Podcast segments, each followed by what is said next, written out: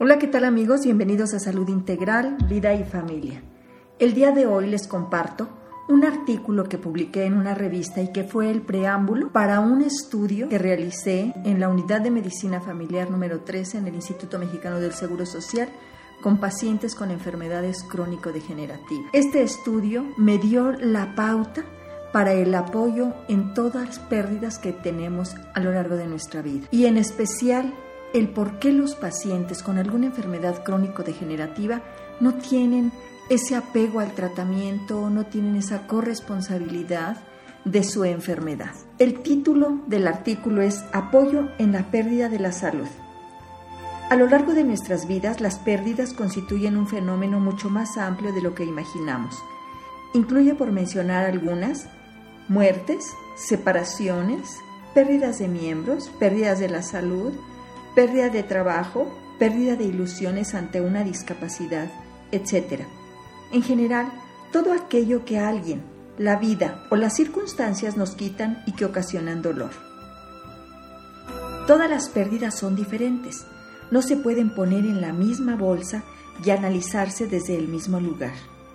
Desde el punto de vista psicológico, la diferencia tiene que ver con la dificultad para hacer ese trabajo, pero el proceso del duelo es más o menos equivalente en una separación, una pérdida de la salud e incluso en una muerte. Y desde este dolor ante las pérdidas, pues nace la tanatología. La tanatología puede definirse como la ciencia encargada de encontrar sentido al proceso de la pérdida. Es por ello que la importancia de la tanatología el día de hoy es indiscutible. Yo, desde mi profesión, me enfrento con pérdidas de la salud en muchas ocasiones transitorias y sin repercusiones para la vida, pero en muchas otras y desafortunadamente como un problema grave de salud pública con pacientes a quienes se les diagnostica enfermedades que los acompañarán hasta que mueran. Me refiero específicamente a las enfermedades crónico-degenerativas, que si aprendemos a significarlo en nuestros pacientes, podemos crear la diferencia entre asumir su corresponsabilidad en el manejo de su enfermedad y el negarse a aceptarla y por lo tanto autocondenarse a un proceso irreversible que lo conducirá a un sinfín de complicaciones con una muy deficiente calidad de vida, hasta llevarlo a la muerte. Si analizamos qué sucede con un paciente a quien se le dice que de ahora en adelante es diabético, el impacto puede ser terrible y pasa por todas las etapas del duelo. Qué importante es que el médico desarrolle esa habilidad empática y trabaje junto con el paciente este proceso. ¿Qué es el duelo? Es el doloroso proceso normal de elaboración de una pérdida, tendiente a la adaptación y armonización de nuestra situación interna y externa frente a una nueva realidad. Convencionalmente podríamos decir que un duelo se ha completado cuando somos capaces de recordar lo perdido, sintiendo poco o ningún dolor, cuando hemos aprendido a vivir sin lo perdido, cuando hemos dejado de vivir en el pasado y podemos invertir de nuevo toda nuestra energía en nuestra vida presente y en lo que tenemos, e incluso experimentando gratitud. Etapas del duelo normal de un diabético. La primera de ellas es la incredulidad. Se queda paralizado ante el diagnóstico el paciente. Se siente confundido, se niega a aceptarlo, piensa que el médico o el laboratorio se equivocaron. La segunda etapa es la regresión. Llora, hace berrinche, se siente desesperado. En esta etapa no hay posibilidad de que nos escuche el paciente. Tampoco en la primera, porque estaba en shock por la noticia. La tercera etapa es la furia, con quien le causó la enfermedad. Y puede ser desde Dios, que permitió que se enfermara y esto es como un castigo. Sus padres o abuelos que le dieron esta herencia. Esta furia tiene como función anclarnos a la realidad, terminar con el desborde de la etapa anterior, pero también intentar protegernos por un tiempo más del dolor es la furia que esconde la tristeza. La cuarta etapa es la culpa.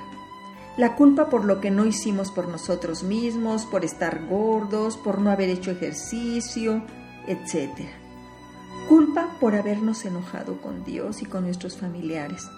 Culparnos es una manera de decretar que yo lo pude evitar. La culpa es una versión autodirigida del resentimiento, de la retroflexión, de la ira. La quinta etapa es la desolación. Es la verdadera tristeza.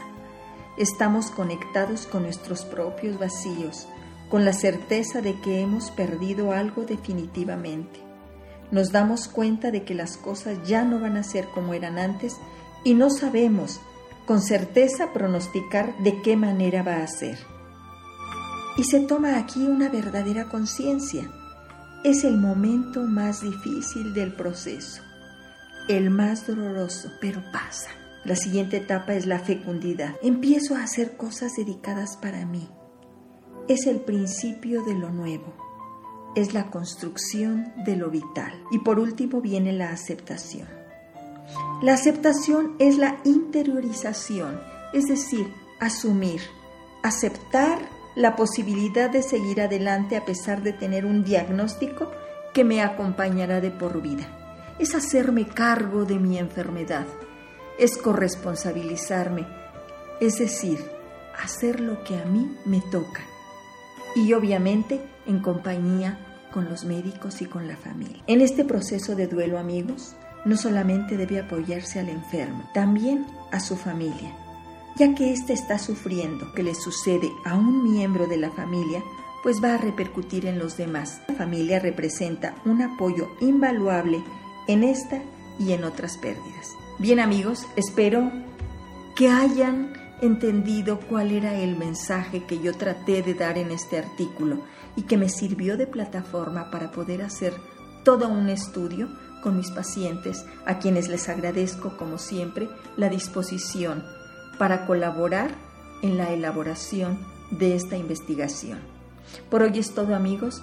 Mi nombre es Irma Quintanilla González, especialista en medicina familiar y terapeuta familiar.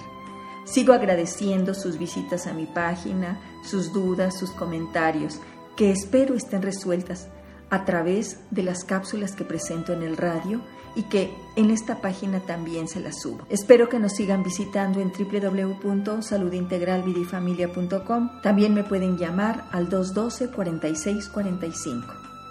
Que disfruten de un excelente día en compañía de su familia, que es el gran pilar en donde podemos apoyarnos y en donde encontramos consuelo a todas y cada una de nuestras pérdidas.